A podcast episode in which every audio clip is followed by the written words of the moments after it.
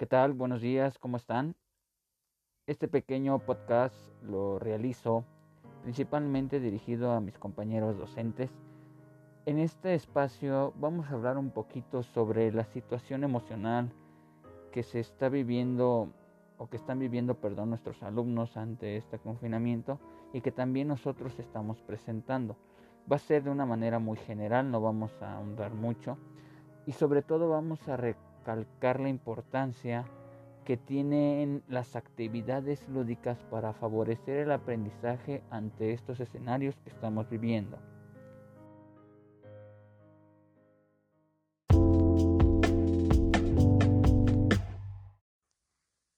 Hola a todos, espero estén pasando un día muy agradable en compañía de su familia, que ya hayan consumido sus sagrados alimentos. El día de hoy quiero hablarles sobre los beneficios que puede aportar el juego en el proceso de aprendizaje de los alumnos. Sabemos de antemano que la situación en la que nos encontramos ha permeado la vida tanto de nuestros alumnos, de las familias y de nuestra propia vida. No cabe duda que el quehacer educativo del docente se ha vuelto más complejo. Ya no solo tenemos que enfocarnos en los contenidos, los aprendizajes o las competencias a desarrollar, sino que ahora también debemos priorizar el estado emocional de nuestros alumnos. Y es que el confinamiento ha provocado diversos desajustes en el ritmo de vida de todos, lo cual altera nuestras emociones, nos angustia, nos preocupa y nos limita. Sin embargo, como profesionales de la educación tenemos diversas herramientas a nuestro alcance para contrarrestar dichos efectos. Una de ellas es el juego o las actividades lúdicas. De acuerdo con Josué Yul de la Universidad de Alcalá, el juego contribuye al desarrollo de la personalidad del niño en seis aspectos. El primero es el físico-motor, en el cual el juego contribuye a la mejora de nuestras capacidades y habilidades motrices.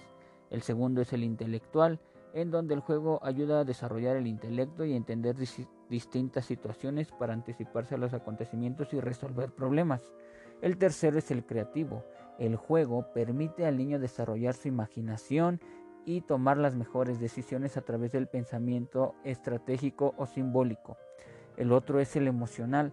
El juego es una herramienta indispensable para la asimilación y maduración de las situaciones vividas y que ayuda a superar aquellas que pueden ser de carácter traumático.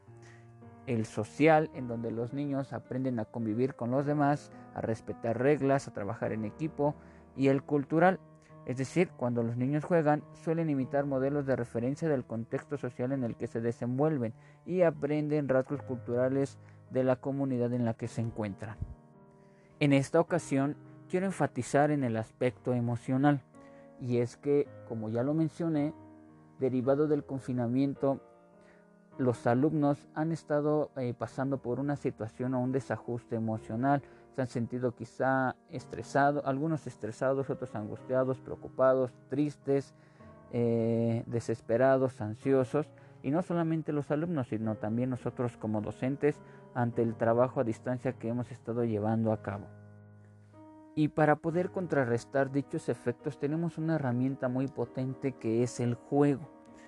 El juego por su naturaleza permite a los niños liberarse de toda esa tensión que van acumulando en casa o que van acumulando por diversas situaciones, les permite liberarse, expresarse y convivir con los demás al tiempo que desarrollan nuevos, nuevas habilidades y adquieren nuevos aprendizajes. Es por ello que es muy importante que nuestras actividades de aprendizaje incluyamos actividades lúdicas para que el alumno se sienta motivado, para que el alumno se sienta relajado y pueda concentrarse en sus actividades de aprendizaje. Si dirigimos nuestros estilos de enseñanza hacia unas actividades más dinámicas, más lúdicas, esto va a permitirnos eh, favorecer el desarrollo de múltiples habilidades en los alumnos y favorecer con ello el logro de nuestros aprendizajes esperados.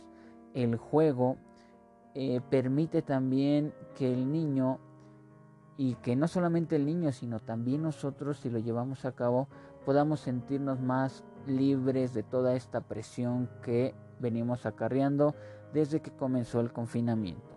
Es por ello que ante el regreso a clases presenciales que ya se avecina y se aproxima, es muy importante que vayamos haciéndonos de estrategias didácticas que nos permitan incluir el juego en nuestras actividades de enseñanza, puesto que los niños, eh, estoy seguro, van a llegar eh, con un cierto grado de preocupación por todo lo que no han dejado de hacer y que quizá para muchos va a ser difícil volver a, retomar, quizá para otros eh, va a ser más práctico, más fácil, pero si orientamos nuestras actividades hacia el juego, se nos va a facilitar mucho más. Por último, hay que recordar que el juego tiene un papel fundamental en el desarrollo integral de los alumnos. La pedagogía moderna recurre a este tipo de actividades con fines educativos para motivar a los niños y adolescentes que, para que aprendan en un entorno más ameno. Entonces, no lo olvides, hay que retomar el juego en nuestras actividades para poder eh, favorecer el desarrollo de múltiples habilidades y destrezas motrices en los alumnos que coadyuven también al desarrollo de otras habilidades cognitivas. Espero esta información les haya sido de utilidad. Nos vemos en la próxima. Hasta luego.